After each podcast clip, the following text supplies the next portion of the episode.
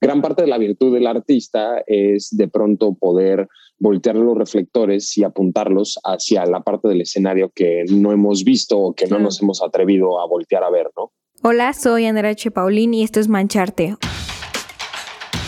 un podcast donde se platica de lo que nos apasiona, el arte. Desde ilustradores, fotógrafos, pintores, escritores y más nos contarán sus tips, caminos y visiones que han desafiado para seguir salpicando a más gente con su arte y así inspirarte a que tú comiences a mancharte con todas tus locuras. El invitado del día de hoy es Alfredo Mansur. Él es un escritor y poeta, el cual ya lo has escuchado. Estuvo en el episodio del año pasado en La Luz del Arte. Si no lo has escuchado, escúchalo después de este episodio porque ahorita tocamos temas muy importantes en cuanto el cómo el arte influencia la sociedad, la sociedad al arte, el cómo el artista toma un papel clave en revolucionar y generar cambios en la cultura y sociedad y cómo lo expande. También hay un tema en el cual me encantaría que lo escucharas y me mandaras tu opinión en Instagram, arroba manchar de podcast cómo el hecho de acercarte al arte sensibiliza, genera conciencia y sobre todo nos hace mejores humanos. Entonces, sin más, siéntate y disfruta de esta increíble plática. Bienvenido Alfredo de nuevo a Mancharte. ¿Cómo estás? Es un gusto de verdad tenerte de vuelta con nosotros. Muy emocionado, muy emocionado estar aquí de regreso. Y el día de hoy eh, les tenemos un tema muy especial y creo que es un tema muy que más bien se puede profundizar mucho, ¿no? Y es el cómo se mezcla el arte y la sociedad, cómo se transforman el uno y el otro. Y mi primera pregunta hacia Alfredo es, ¿cómo crees tú y o qué postura, opinión tienes tú sobre el arte es un reflejo de la sociedad? Me encanta, me encanta, me encanta la pregunta, sobre todo porque creo que en esta plática vamos a llegar a algo muy interesante, creo que para todas las personas que nos escuchan, que va a ser qué linda misión tiene el artista de poder estar influenciando no solamente a las personas que viven a su alrededor, sino hasta a otras generaciones. Y creo que con eso te empiezo a contestar que 100% creo que eh, el artista, al ser un individuo y el individuo ser parte de la sociedad, creo claramente que la sociedad siempre es como el colectivo que une al individuo, entonces obviamente todo lo que haga el individuo es, digamos que, a la par de la sociedad, ¿no? Entonces yo creo que el arte siempre va a estar siendo parte de la sociedad en la que se está viviendo. Pero lo interesante es que creo que aquí entramos en una cosa que es como esta, este mecanismo de unión donde el arte que genera el individuo a la vez cambia la sociedad y la sociedad al cambiar, pues obviamente cambia el individuo. Entonces creo que podemos empezar como que a mutar varias cosas ahí. Y algo muy interesante, que se me hace increíble, te cuento esta como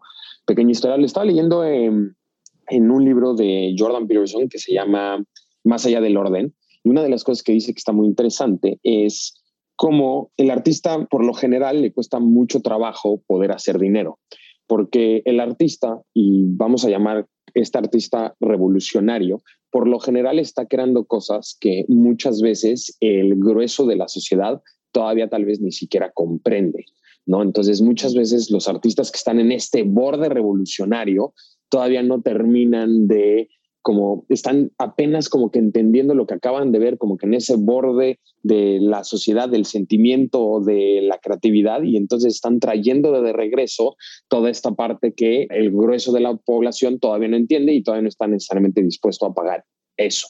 Entonces, obviamente, ese artista revolucionario le cuesta mucho trabajo poder empezar a hacer dinero.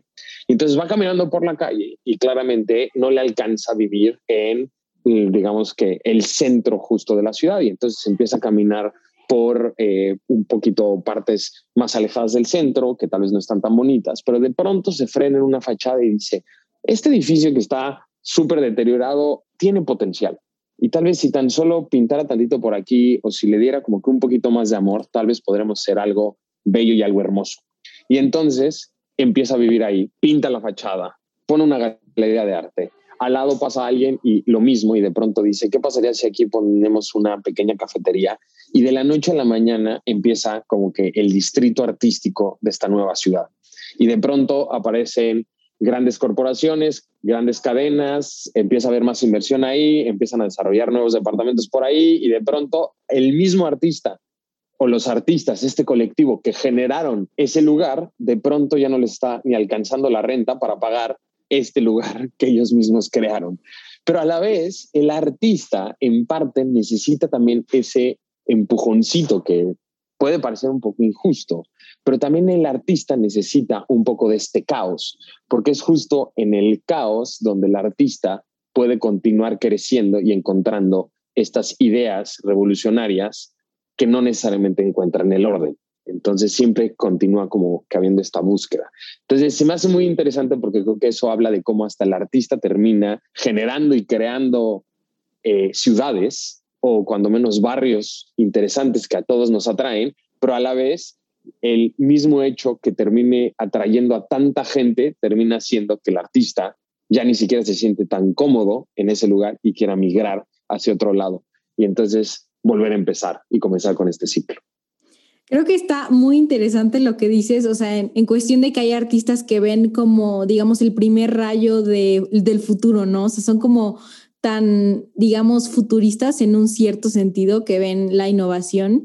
Y hay un libro que no es del arte, que se llama Start with the Why y, y es de negocios realmente, pero ahí dice que, o sea, lo podemos, digamos, hacer analogía al arte y ahí dice cómo funciona la población. Entonces hay una curva en donde muy pocos al principio siempre va a haber esa gente que ve las innovaciones y que son rechazados por la mayoría. Y entonces luego va a haber como digamos un flexing point en donde hay personas que promueven y que apoyan a esos innovadores, en este caso a este artista futurista, y así luego lo acepta la sociedad, pero eso requiere un cierto tiempo, entonces creo que resuena mucho y, y luego igual eso explica cómo hay artistas que después se vuelven famosos incluso hasta después de su muerte, o sea, creo que make sense ahí. Y también en la parte de justo lo que mencionas acerca de que a veces necesitamos ese empujón de digamos entre comillas injusticia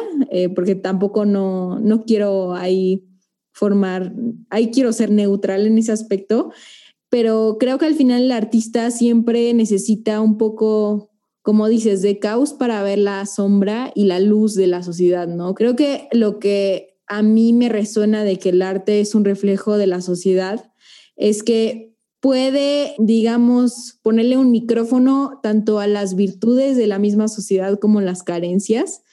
Entonces, creo que concuerdo mucho que sí sea como un reflejo de la sociedad. Claro, o sea, lo que me encanta es ver cómo el, artista termina hasta teniendo esta capacidad de, de, formar lugares donde vamos a comenzar a vivir, ¿no? Y además no solo eso, sino que nos está eh, dando las herramientas para poder comenzar a cambiar hasta cómo vivimos y cómo pensamos, ¿no? Entonces creo que gran parte de la virtud del artista es de pronto poder voltear los reflectores y apuntarlos hacia la parte del escenario que no hemos visto o que no nos hemos atrevido a voltear a ver, ¿no? Y de hecho ahí hay, hay un ejemplo muy bonito de, hay un colectivo mexicano que es como, es, durísimo, eh, se llama Semefo y es de Teresa Margolles. Y ella ha sido siempre como, más que artista, te diría que es hasta en parte como activista.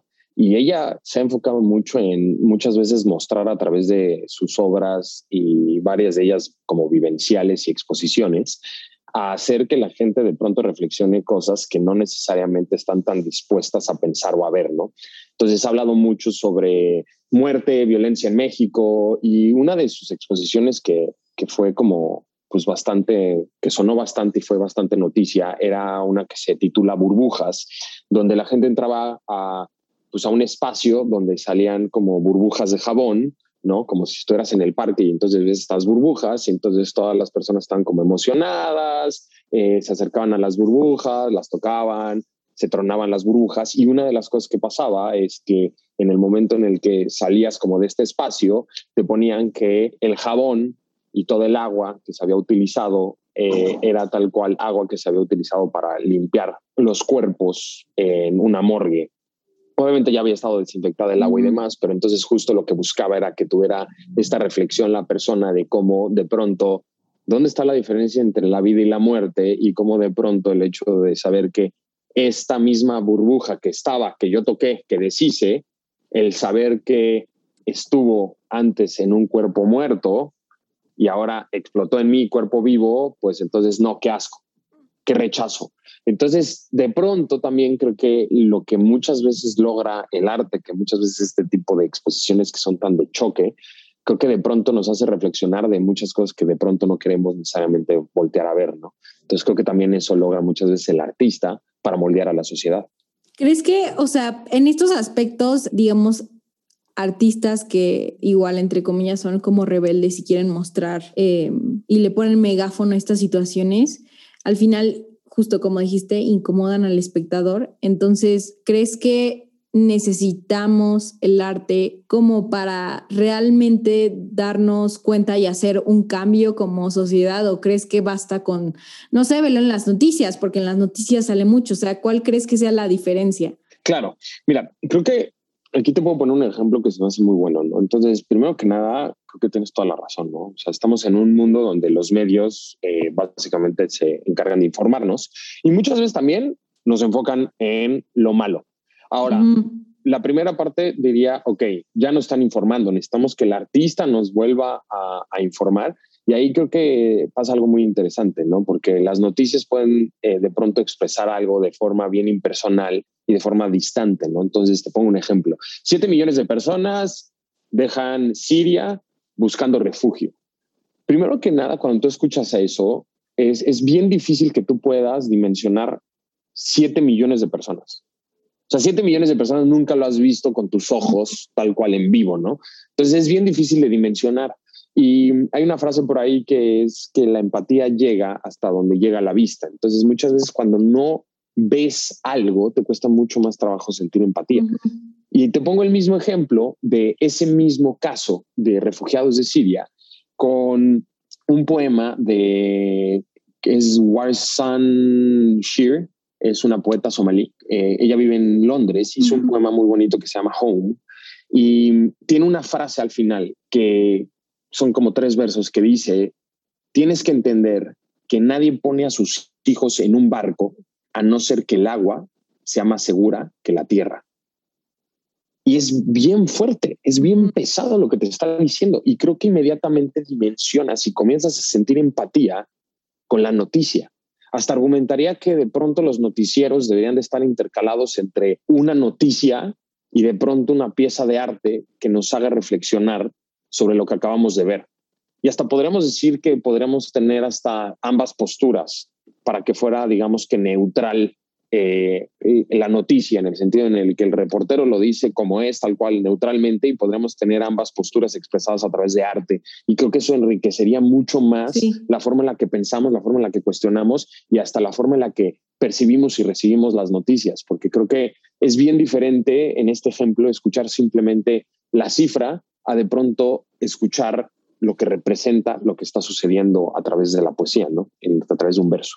Creo que ahí es donde es como muy poderoso porque el artista lo vuelve de lenguaje, pues sí, de cifras, de estadísticas, pues como más frío, lo vuelve a un lenguaje mucho más de sentimientos, ¿no? Y creo que eso es, te sientes, ¿no? O sea, al final el poema, lo que acabas de leer, pues sientes, o sea, te transmite. Entonces, creo que ahí es donde entra mucho el papel de que el humano se rige mucho por los sentimientos. Hay, una pregunta que nos, que nos hicieron y que es en parte al tema y es el arte hacia la sociedad o la sociedad hacia el arte. Es como el huevo y la gallina. Claro, claro. Yo creo que el arte, el artista va a la vanguardia formando a la sociedad.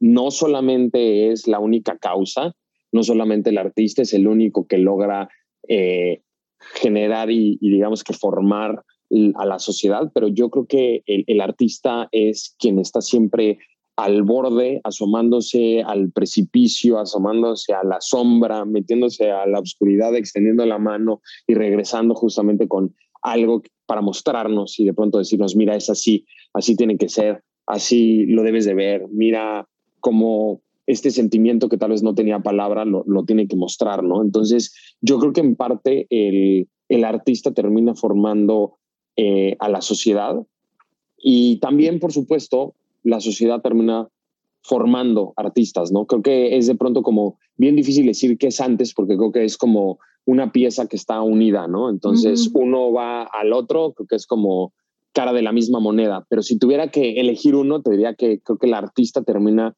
logrando formar más a la sociedad y lo ves mucho con eh, desde modas, como eh, el artista termina generando muchas veces una moda que termina luego siendo adaptado por las masas. Y creo que muchas veces los pioneros que terminan haciendo y imponiendo pensamientos, imponiendo corrientes de ideas y demás son estos artistas, ¿no? Incluyendo desde eh, filósofos, pensadores que terminan mostrándonos una nueva forma de percibir el mundo que termina luego siendo adaptado y comercializado por el grueso de la población. Sí, sí, sí. ¿Crees que en tu caso, en, en, lo que has estado en tu arte y en tu escritura, has pensado acerca de tu impacto? O sea, cada vez que escribes, ¿escribes para ti o a veces escribes, eh, oye, me leen, entonces como responsabilidad social, ¿sabes? Claro, creo que está bien interesante eso. consciente, porque hay veces que lo haces como para ti y luego ves el impacto, pero hay veces en las que ya sabes que la gente te lee y, oye, como responsabilidad social voy a poner, no sé, esto o voy a cambiarlo un poco, ¿sabes? Yo creo que el artista tiene que conocer, primero que nada, qué es lo que está sintiendo dentro, ¿no? Tiene que poder tener como que esa claridad de entender qué es lo que quiere eh, transmitir, ¿no? Entonces, muchas veces cuando puede ser algo como un sentimiento, ¿no? Una emoción y es, estoy sintiendo esta emoción para tratar como de poderla expresar. En ese momento creo que lo más importante es no estar pensando en la audiencia. De hecho, muchas veces dicen que el artista cuando reconoce la existencia de la audiencia pierde un poco de su faceta artística porque de pronto aparece el ego, ¿no? Entonces de pronto ahí se esfuma un poquito de su esencia. Y ahí es donde empieza también a, a ver como que e, esta facultad de ciertos artistas de poder deshacerse y como desasociarse un poco de su ego para entonces poder continuar creando sin importar quién los esté mirando, ¿no? Pero creo que muchas veces para mí lo más importante es no estar pensando en cómo se va a recibir o quién me va a estar leyendo, sino cuál es el mensaje que quiero transmitir creo que la responsabilidad del, del, artista está en el regalo, no en quien lo reciba, ¿no? Entonces, creo que lo más importante es que tratemos como artistas de diseñar y hacer el regalo más bonito y precioso que podamos hacer y ya no es nuestra responsabilidad cómo lo tomen y, y qué hagan con el regalo, ¿no? Si nos rechazan el regalo y no lo aceptan, eso ya no es parte de la labor del artista. Y creo que es súper importante que el artista no se deje necesariamente llevar por qué va a opinar la sociedad porque gran parte de lo que logran los artistas es ir en contra de la sociedad. Y muchas veces los artistas son los que comienzan estas corrientes de pensamiento que pueden ser revolucionarias o que pueden ir en contra de lo ya establecido. Eh, de hecho, creo que en parte, digamos que la contraparte del el orden viene detrás de la creatividad. Ahora, obviamente siempre tiene que existir este balance para que no caigamos en un caos total, pero creo que el detonante siempre viene detrás de, del artista, que es como el, el que logra de pronto voltear el mundo y decirnos, no sé si lo habían visto de esta forma, pero si lo volteamos, cambia completamente la perspectiva y creo que es momento de que revaluemos ciertas cosas, ciertos sentimientos y cómo estamos pensando. Wow. ¿Y alguna vez justo has presentado un momento en donde, o sea, sabes que llegó el ego y te dijo que tenías que hacerlo de tal manera o siempre tuviste esa postura? Mira, creo que aquí es algo bien interesante, que mm, yo creo que el arte toma tiempo, ¿no? El arte toma tiempo desde el arte como obra, muchas veces entre más vanguardista es, más tiempo toma en que la gente comience a entender qué es lo que el artista estaba viendo, sintiendo. Y también creo que la formación del artista toma tiempo. Entonces, se me hace bien interesante que tenemos esta concepción de que el arte es algo que se construye de la noche a la mañana, ¿no? Entonces tomo un pincel y ya debo de poder pintar. O como sé escribir con mi mano, pues obviamente, y escribo emails, pues puedo escribir un libro, ¿no? Entonces, de pronto, creo que una de las cosas que se me ha hecho bien interesante es, hay dos partes, ¿no? Uno es, se me hizo bien interesante estar leyendo, ahorita que se puso muy de moda la creación de podcasts, eh, que la mayor parte de los podcasts no llegan ni al séptimo episodio, ¿no? Entonces, el casi 50% de los podcasts que existen no pasan del episodio 7. Entonces, creo que ahí te habla mucho de como que el mundo está repleto de ganas de ser artistas y de pocas personas que tienen la paciencia para convertirse en artistas. Entonces, creo que es algo súper importante recordar que el arte lleva tiempo y el arte toma tiempo, porque claramente todo lo que es bello toma tiempo en construirse, porque la belleza viene también de estarnos enfocando en cada uno de los detalles e irlo mejorando para que sea algo excelso y algo hermoso.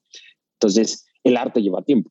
Y no solo eso, sino que además cuando vemos cuáles son los episodios y podcasts que más éxito han tenido, tienden a ser justo los episodios que son el episodio 55, el episodio 120, y estos programas, estos podcasts son llevan ya un montón de episodios, ¿no? Entonces te empiezas a dar cuenta que no se construyó de la noche a la mañana, ¿no? Entonces tienes podcasts como el de Joe Rogan que, empezó en el 2008, 2009, y o sea, estamos hablando que es un montón de tiempo para estar donde está, ¿no? Y la gente cree que este tipo lo hizo de la noche a la mañana. Entonces, eso te habla del tiempo que lleva y creo que eso es algo súper importante. Y en mi caso, ahora que yo estoy haciendo mi poemario, entonces estoy pasando y revisando y releyéndome desde que comencé hasta ahora, son alrededor de 600 escritos y he estado revisando, voy alrededor de como el 350 y me di cuenta que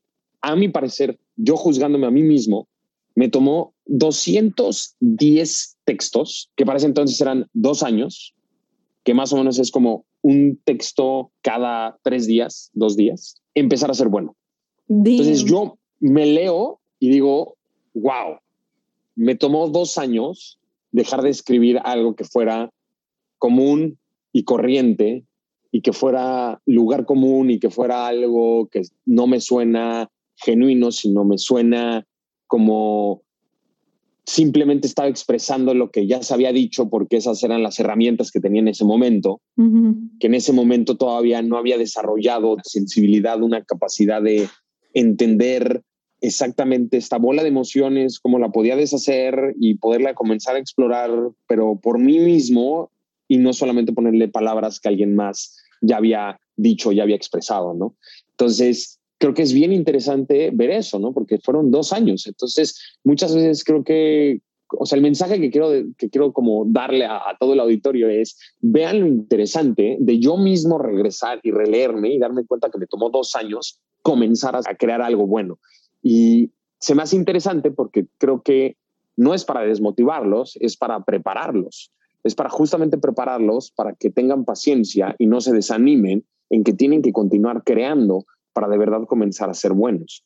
Entonces, obviamente que lo vean como que es un camino que va a ser eh, largo, pero a la vez creo que también te va a ir llenando de, de mucho placer, ¿no? Y también por eso es tan importante que no estés enfocado en la meta, sino que estés de verdad enfocado en el proceso, porque en el momento en el que te enamoras del proceso, y soy fiel creyente en enamorarnos del proceso, es en el momento en el que empiezas a volverte un artista feliz y libre. exacto, eh, te conviertes en un artista libre que si bien todavía no está llegando a donde quiere estar y a su máxima em, faceta como artista y de capacidad, pues también empiezas a mínimo tener esta como dosis de pequeñas alegrías momentáneas. Y también creo que hay que reconocer que el artista tiende a vivir en un estado de insatisfacción permanente porque sabe que siempre puede ser mejor.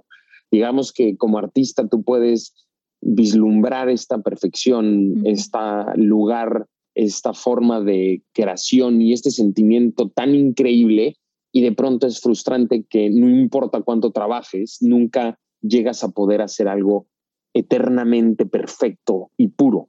Entonces como que nunca termina de ser completamente perfecto. Y si tú le preguntas a cualquier artista, ¿qué opinas de tu obra? Realmente, entre más tiempo pasa, más te dice, uy, creo que esto. le pude haber ajustado esto. ¿no? Creo que si, si Da Vinci eh, estuviera vivo, nos diría que le faltan brochazos a la, a la Mona Lisa. ¿no? Entonces creo que es de pronto también comprender que vamos a estar siempre en esta como insatisfacción, pero por eso lo importante no es enfocarnos en la meta, sino enfocarnos en ser mejores todos los días a través de la práctica y de la creación. Y con eso comenzamos a dar pasos hacia la dirección correcta y mientras nos vamos alimentando de este proceso de creación que es enriquecedor cuando de pronto te das cuenta que cambiaste mínimo a una persona. Y esa persona puede ser tú. Te cambiaste a ti. Y qué bueno que te cambiaste a ti. Aunque todas las demás personas hayan dicho tu arte es una porquería, mínimo te cambiaste a ti. Y ya con eso valió la pena. Imagínate que yo te vendiera una terapia que va a hacer que te sientas mejor contigo mismo, que te logres expresar de mejor forma, que todo lo que llevas dentro encuentre un canal de salida y que además va a hacer que vivas con un poco más de alegría y tal vez puedas comenzar a ganar dinero de esta terapia. Te aseguro que todo el mundo me diría, yo lo quiero, yo quiero ese programa. Y además es gratis. O sea, es además gratis, ¿ok? O sea, tú lo puedes empezar a practicar. Tal vez vas a necesitar después instrumentos que vas a necesitar ir adquiriendo y ya esto que empieza a sonar como un esquema piramidal, pues, oh sorpresa, es el arte y podrías de verdad comenzar a ser hoy un artista si te lo propones, sabiendo que te va a tomar dos años de estar escribiendo o estar pintando o estar creando dos obras a la semana, dos años, 660 días te van a tomar para que de pronto comiences a ser, siquiera así tantito, buen artista. Pero está bien, creo que vale la pena. Creo que ahí es en donde incluso no tener expectativas, ¿sabes? O sea, creo que ahí es donde realmente puedes hacer más un cambio, tanto en ti como ya, lo, o sea, lo de afuera creo que ya es como, o sea, extra, pero creo que el hecho de solamente justo de estar en el proceso y, y que sea como una terapia y para que sea una terapia es estar totalmente enfocado en el proceso y, y cero expectativas. O sea, como que a quién le importa si mejoras o no, ¿sabes? O sea, creo que al final es súper subjetivo. Entonces, o sea, como que eso, al entender eso, creo que te quita un peso e inconscientemente genera que seas mejor, ¿sabes? O sea, es como porque no tienes la presión de tengo que mejorar. Entonces, cuando está como esa vocecita de tengo que mejorar, es como si fuera un, demonio contraproducente hacia tu arte. O sea, mejoras más lento, creo yo. Totalmente. Hasta le propongo a todas las personas que nos escuchan, y te lo propongo también a ti, y lo digo para escucharme a mí mismo en este eco y yo recordarlo, que el arte no lo debemos estar viendo simplemente como una salida o una manifestación para ser exitosos, sino lo debemos estar viendo como el arte como medio terapéutico para crecer como personas, que al crecer como personas probablemente vamos a poderle dar más a la sociedad y al darle más a la sociedad, fijo, vamos a poder además tener una profesión de eso. Porque cada vez que nosotros le agregamos algo a la sociedad, aparece el dinero y además aparece la felicidad y el sentido de la vida, que creo que es mucho más importante que el dinero. Y creo que ato un poco como esta respuesta a cómo esto afecta a la sociedad es en el momento en el que pudiéramos, imagina por un segundo que pudiéramos estar cambiando a todos los individuos, que todos los individuos comenzaran a practicar arte, todas las personas en su casa comenzaran a empezar a intentar pintar, tocar un instrumento, escribir, imagina, número uno, la apreciación que comenzarían a tener hacia el arte y hacia los artistas, porque te empiezas a dar cuenta que lo que hacen es algo complicado y no es sencillo. Sí.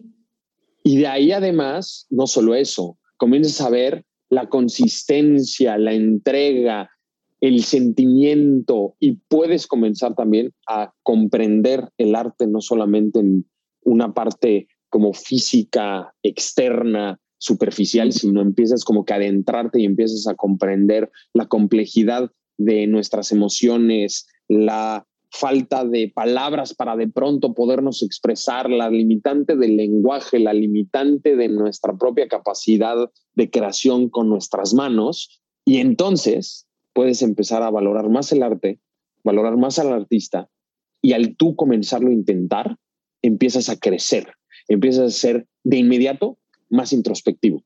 Porque no solamente el arte es una generación de un objeto para ser admirado por las demás personas, sino que a la vez el objeto es un espejo que me señala y me voltea a ver a mí y me muchas veces una obra que yo creo me termina señalando, me termina haciendo un lado mi ego y me termina señalando dentro de mi cuerpo una partecita que me dice, mira, esto que creaste es porque allá adentro hay esto. Y eso creo que es algo bien bonito que imaginemos que un montón de personas más pudieran comenzar a, experimentar. Creo que tendremos un montón de gente más introspectiva, más compasiva, más emocional, más unida y apreciando más el arte. Y creo que más feliz, ¿no? Totalmente.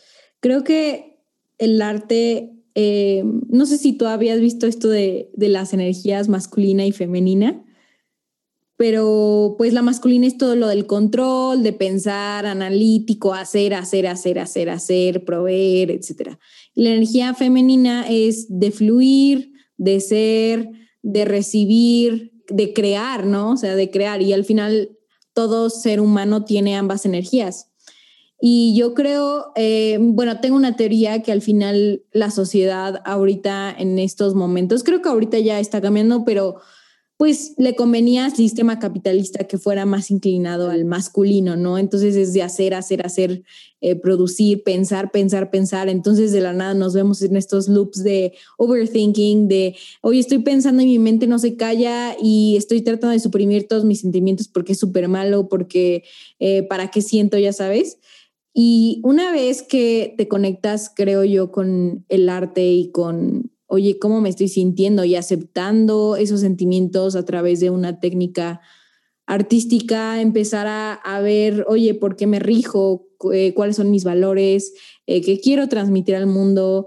Eh, ¿Cuál es mi esencia? Todo esto creo que al final conecta con todo lo de la energía femenina y genera un balance. Y ese balance hace que estés más feliz contigo porque estás sintiendo la vida a través de tus venas, estás eh, fluyendo contigo mismo y, te das cuenta que por un momento que la vida no está para, para hacer y para solamente generar capital, está igual en, en disfrutarte, o sea, cada segundo de tu vida.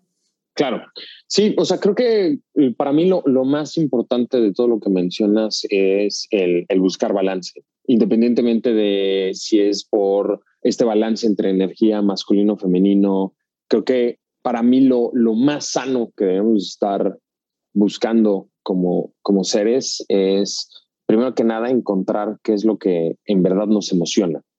Y creo que lo tenemos al revés, ¿no?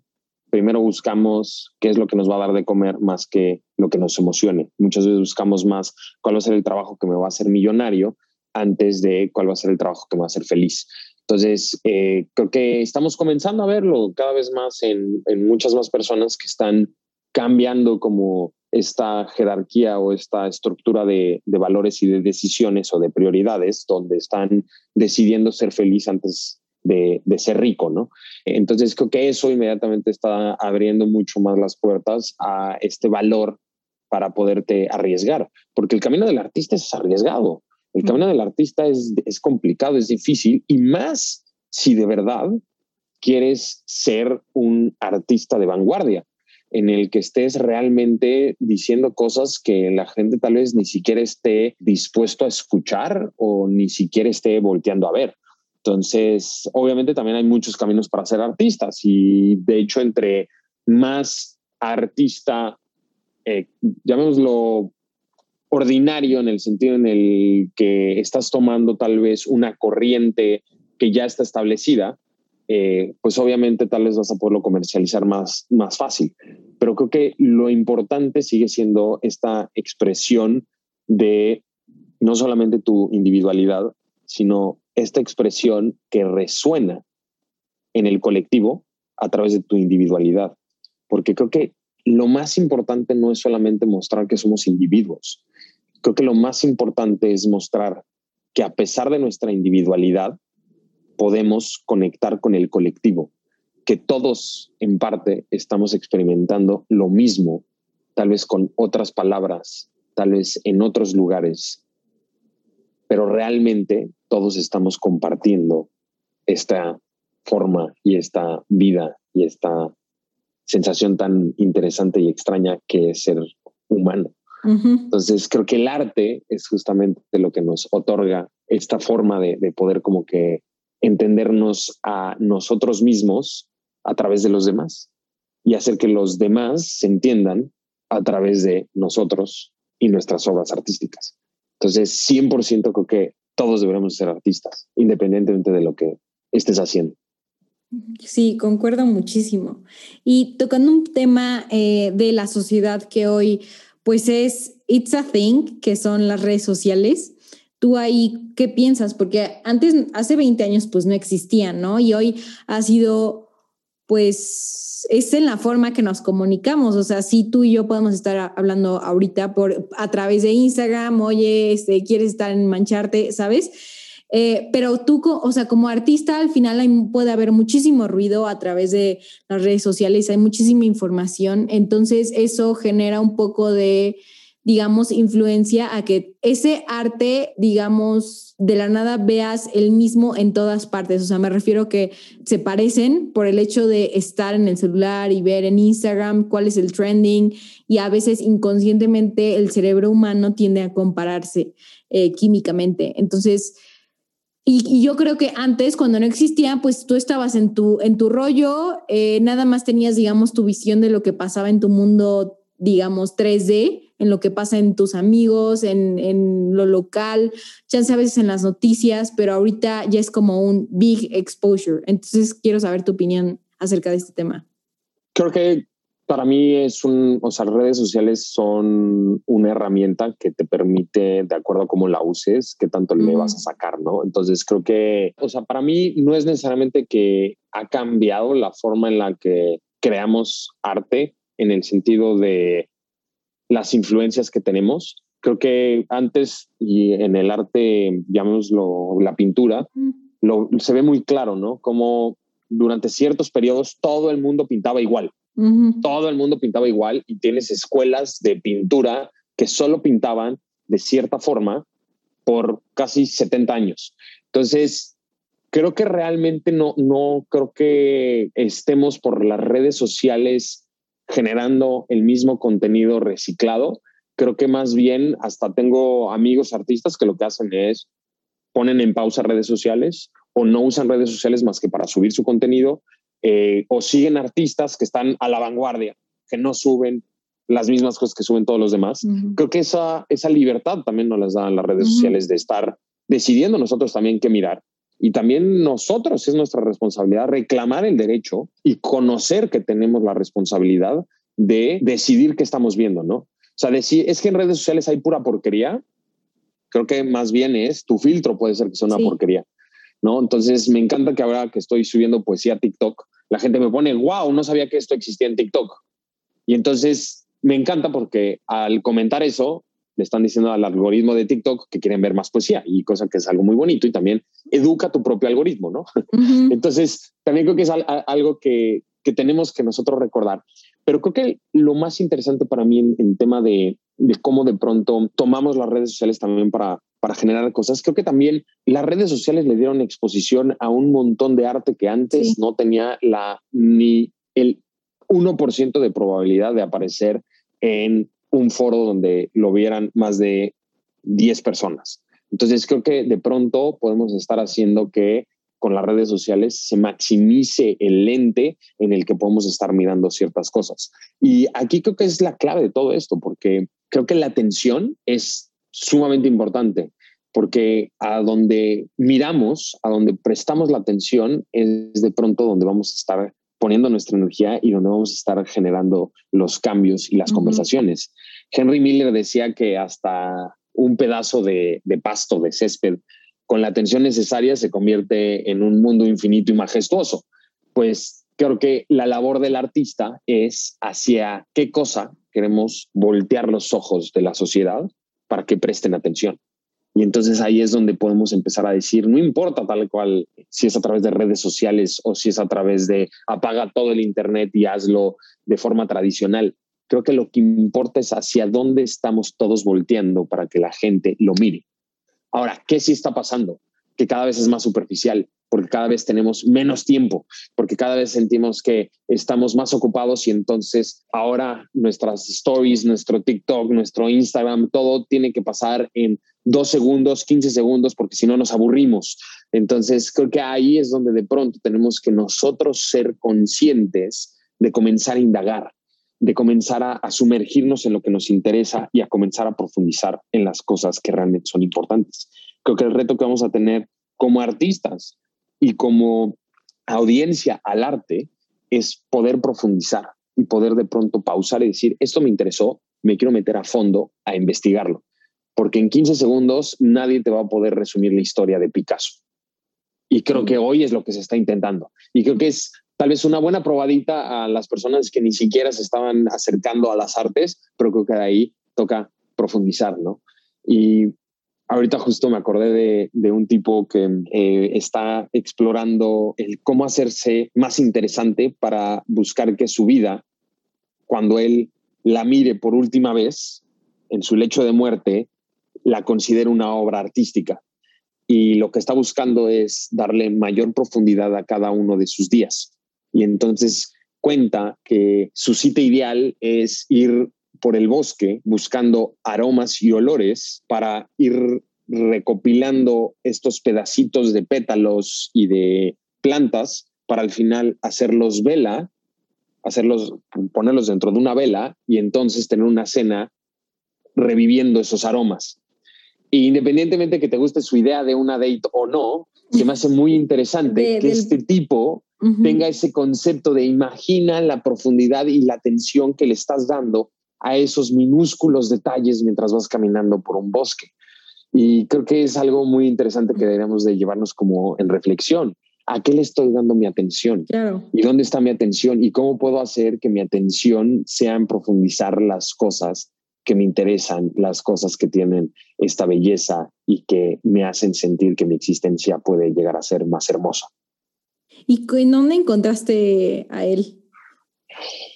Te, mm, déjame ver si tengo por acá el link. Creo que no lo va a tener, pero te lo paso. Va. Y te lo paso para que lo pongamos. Lo pongamos ahí en las notas. Te paso, eh, tiene un, pequeño como essay donde habla un poquito de, de lo que hace y se me hizo muy interesante.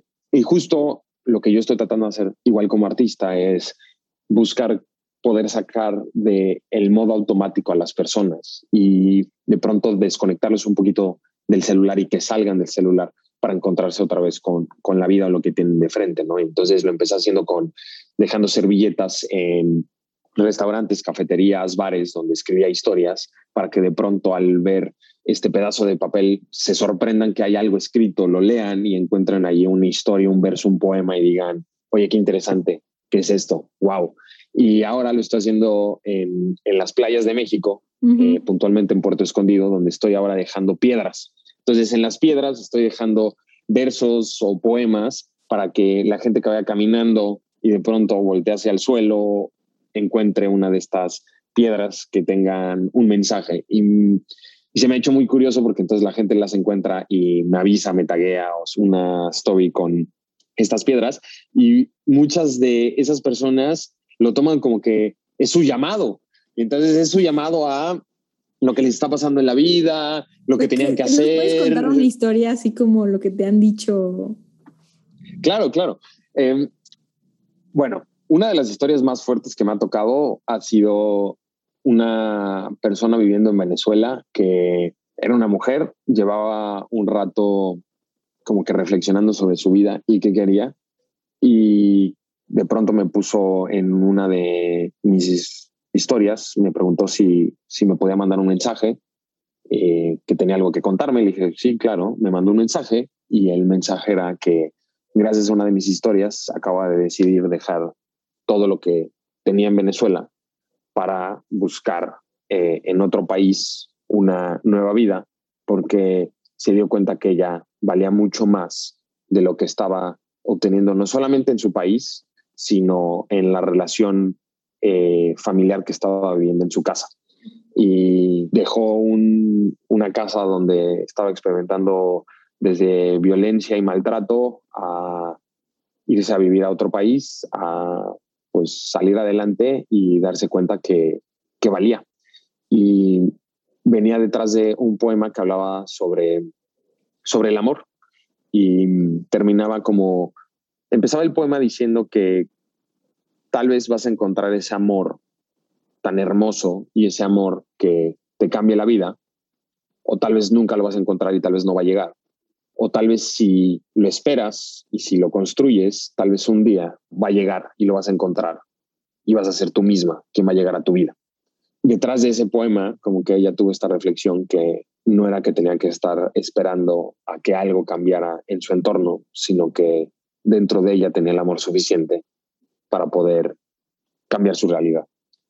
Y entonces me acuerdo que puso como una, una frase que era como, gracias a tu poema decidí hacerme responsable de lo que estaba viviendo y no solamente ser la víctima. Y, y se me hizo, no sé, se me hizo muy fuerte. Sí. Y en temas un poco más amenos, más alegres, tal vez, eh, hace poquito me tocó que tenía una, puse en una frase en una piedra en, en, Puerto Escondido, puse, creo que la frase era, lo más importante en, en la vida es, ahorita no te lo voy a poder decir creo que tan bonito, pero es uh -huh. como, decía algo como, lo más importante en, en, en, la vida es saber que está en tu decisión siempre poder sonreír o no. Como diciendo, no importa qué pase, siempre vas a tener la libertad y el derecho de a que le sonríes. Y entonces me acuerdo que lo que me puso fue, gracias porque sentí que era un llamado impresionante de mí misma mi vida, de darme cuenta que tenía que empezar a ser más alegre y que tenía que comenzar a cambiar ciertas conductas y ciertas cosas que no me están gustando de mi vida. Y gracias a tu piedra me la quiero llevar, la voy a poner en mi buró y me voy a estar acordando siempre que tengo esta libertad de decidir a quién le sonrío. Algo así era, ¿no? Básicamente como lo que decía la piedra y un poquito como como de la historia. Y pues creo que al final eso, como artista, es como lo más bonito, de pronto sí. saber que, que, existe ese cambio. Es un regalo de, de tu regalo. Exactamente. Sí, sí, sí. Exactamente. Me encanta. Y otra pregunta que me hicieron es, uh -huh. ¿se puede separar el arte del artista? Uy, ese creo que es un, ese, ese es, es, un debate tremendo. Ese es un debate. Ese es un debate tremendo que, ese es un debate tremendo como para casi casi otro capítulo, porque Ajá. es así como tremendísimo. Yo, si tuviera que decir, yo creo que ahí te va mi postura resumida. Mi postura resumida es que el arte sí se debe de separar al artista, porque qué difícil va a ser dónde vamos a pintar la línea de qué vamos a estar juzgando de la persona como artista para entonces desacreditar o acreditar o validar que su arte sea legal, legítimo o no.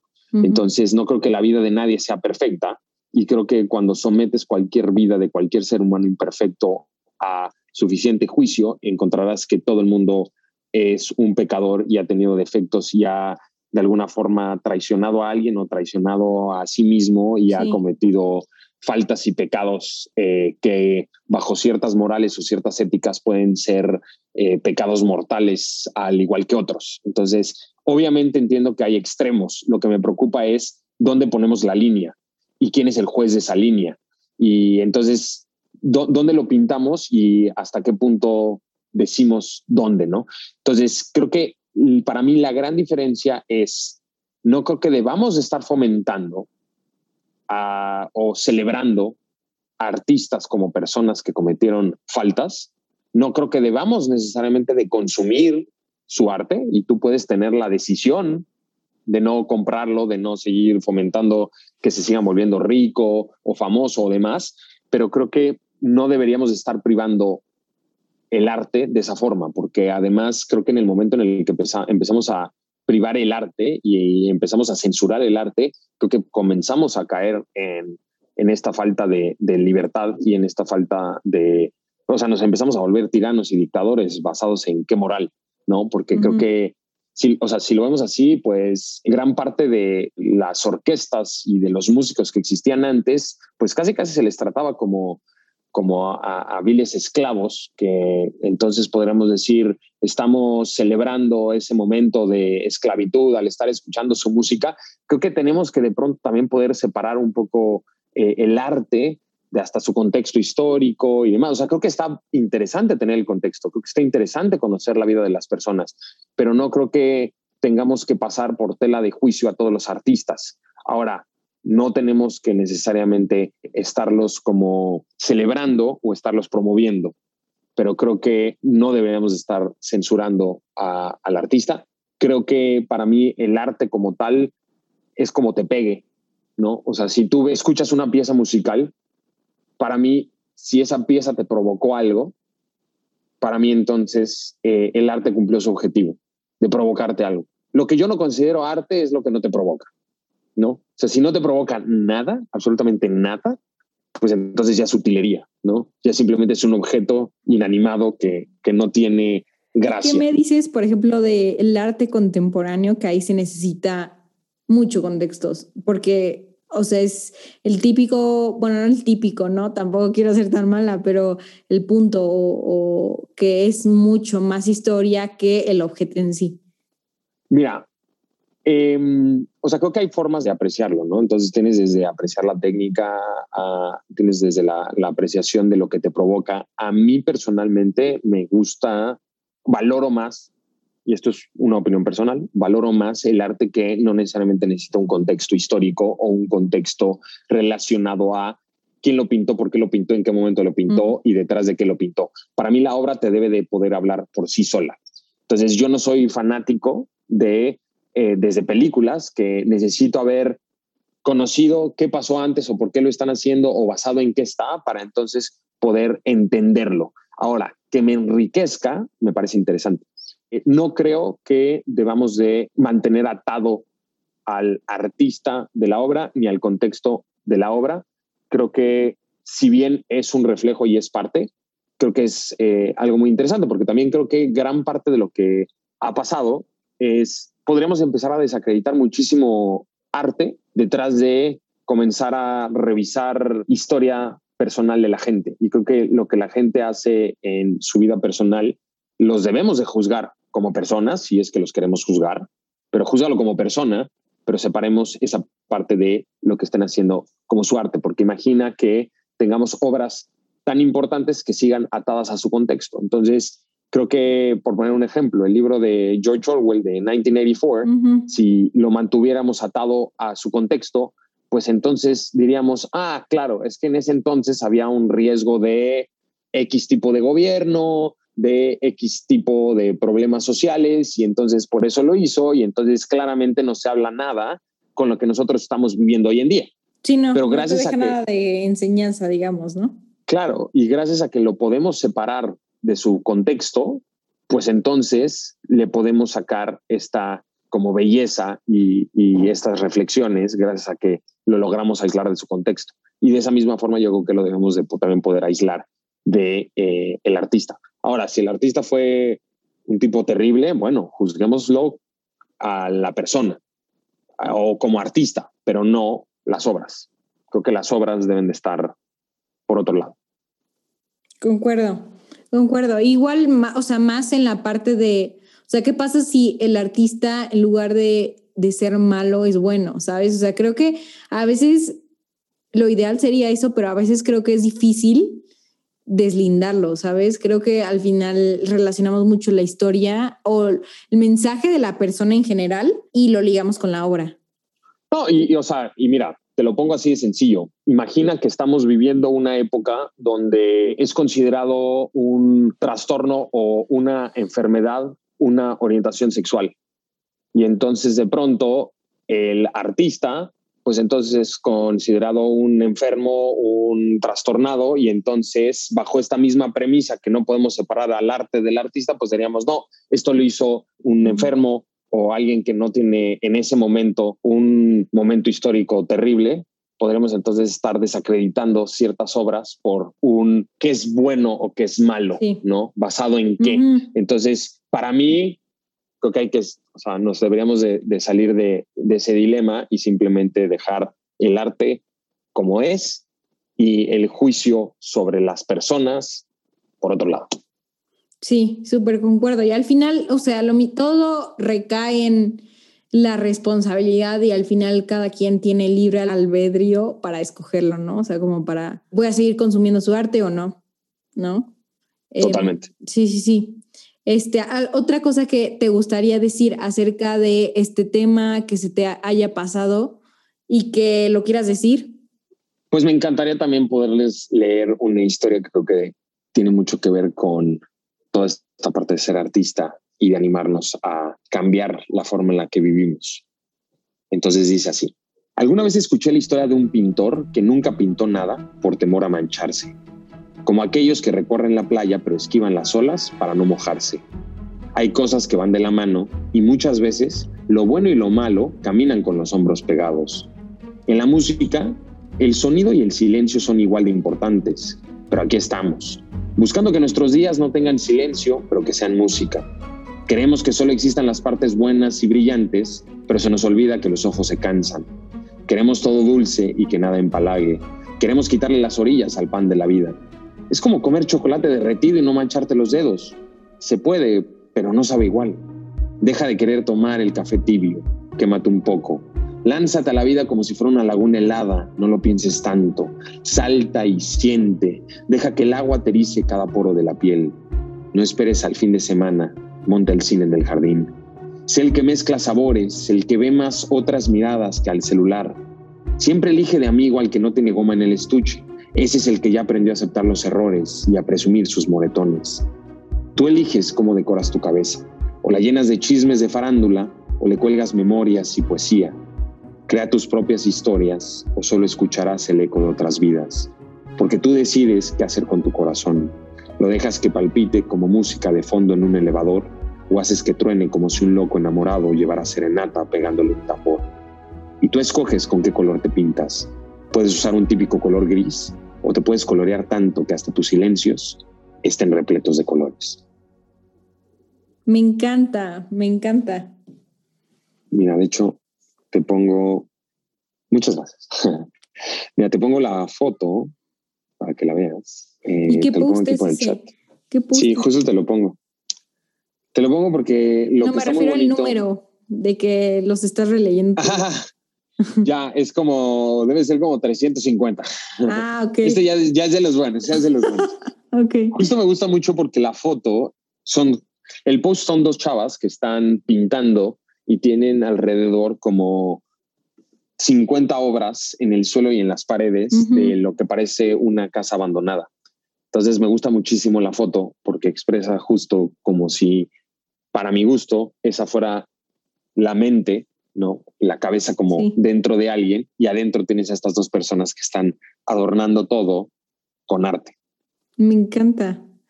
¿Y a ellas las conociste? Lo que está muy chistoso es que ellas estaban eh, creando arte en una exposición. ¿Y tú les tomas? Eh, y yo les tomé la foto y pasó el tiempo y la verdad yo no sabía quiénes eran ellas. Y luego alguien las tagueó y entonces ya les di crédito. Creo que reforzaría que es muy bonito que el artista puede lograr cambiar la percepción y la atención de las personas y eso genera un cambio en la sociedad. Y si tal vez lo que comiences a generar como arte el día de hoy, como artista emergente, tal vez no necesariamente esté cambiando a nadie, pero si te está cambiando a ti, ya está generando un impacto en la sociedad porque tú eres parte de la sociedad. Entonces el arte sí es una herramienta para transformar la sociedad. Me encanta. Este, ¿Dónde la gente te puede encontrar? Me pueden encontrar en arroba another writer en Instagram, TikTok y Facebook. Todas las redes sociales. Súper. Y si no has escuchado el pasado episodio, se llama La luz del arte. Gracias, Alfredo, por estar el día de hoy de nuevo con nosotros. Buenísimo, muchas gracias. Si te gustó este episodio, por favor compártelo para que seamos mucho más en esta increíble comunidad. Además, quiero saber tu opinión. Envíame un DM arroba mancharte podcast. Quiero saber qué artista te gustaría para el próximo show. Y sin más, te dejo hasta la próxima.